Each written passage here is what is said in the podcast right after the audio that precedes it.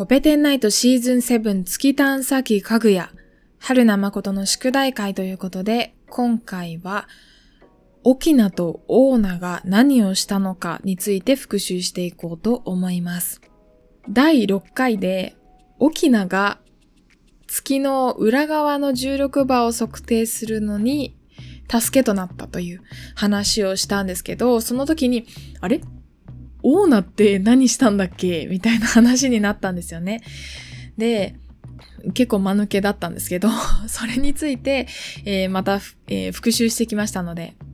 オーナって何したんだっけ？結局っていうのを調べてきましたので発表したいと思います。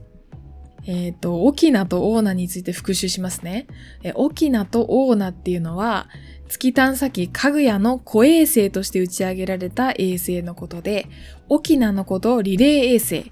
オーナのことを V ラド衛星と呼ばれて、えー、呼んでいます。で、結論から言いますと、沖縄も、そしてオーナも、どっちも月の裏側の重力場を測定するのに活躍した衛星です。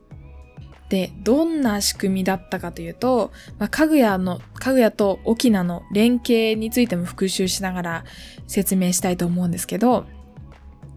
えっ、ー、と、かぐやが月の裏側にいる間っていうのは、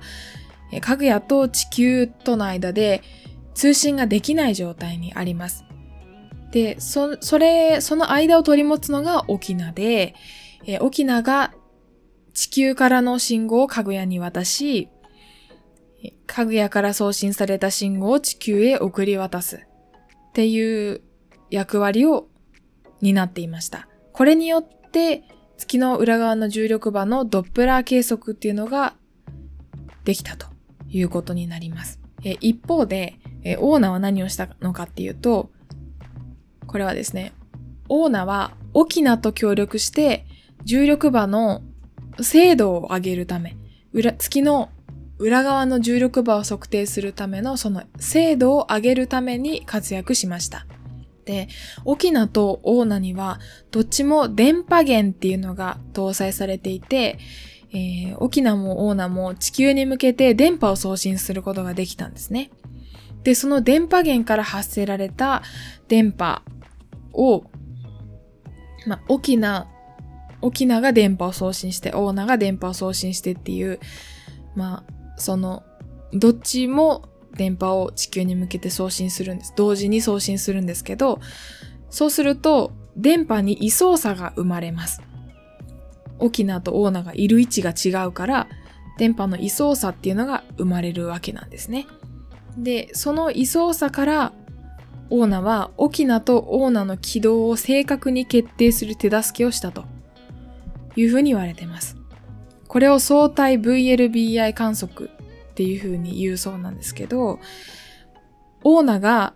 その沖縄とオーナの電波源を沖縄とオーナから発せされ、発せられた電波が地球に届くことによって、オーナが、えー、沖縄とオーナの回っている、周回している軌道を正確に修正したと。正確に把握することに、えーと、寄与したという風になっていて、それによって、えー、沖縄とかぐやの間で行われていた重力場のドップラー計測がより精度高く求めることができたという風になってます。うん、だから結局、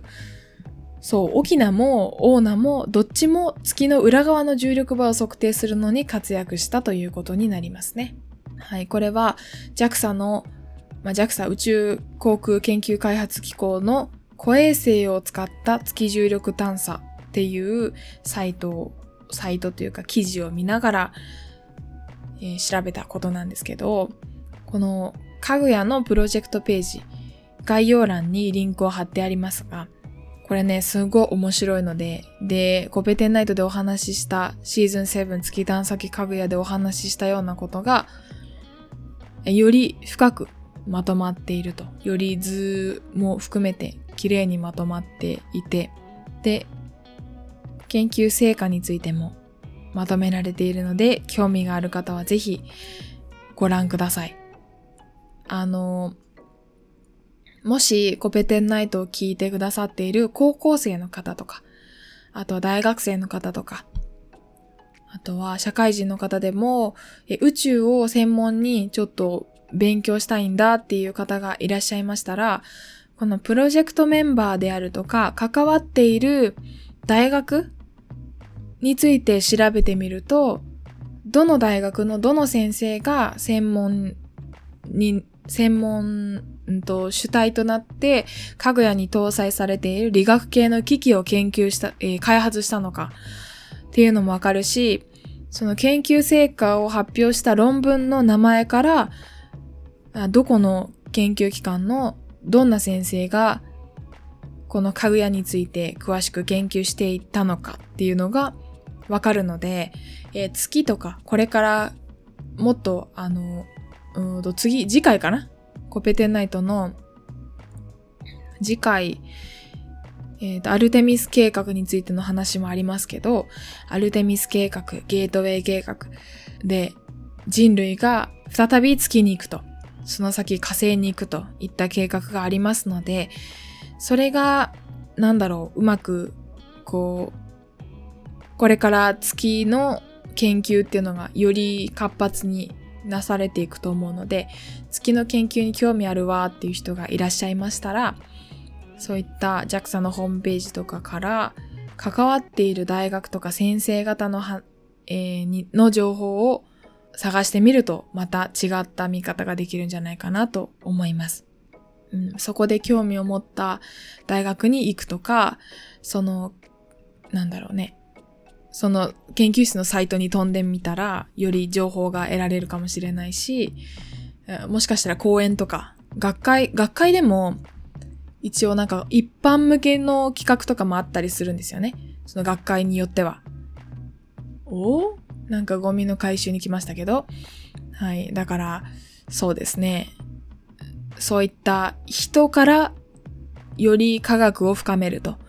関わっている人たちの情報からより科学を知るというのも面白いかなと思います。ということで、え次回からはアルテミス計画のお話ですね。アルテミス計画は割とこう雑談メインないろんな妄想を膨らませながらのお話になるかと思いますので、そちらもお楽しみください。お相手は春名誠でした。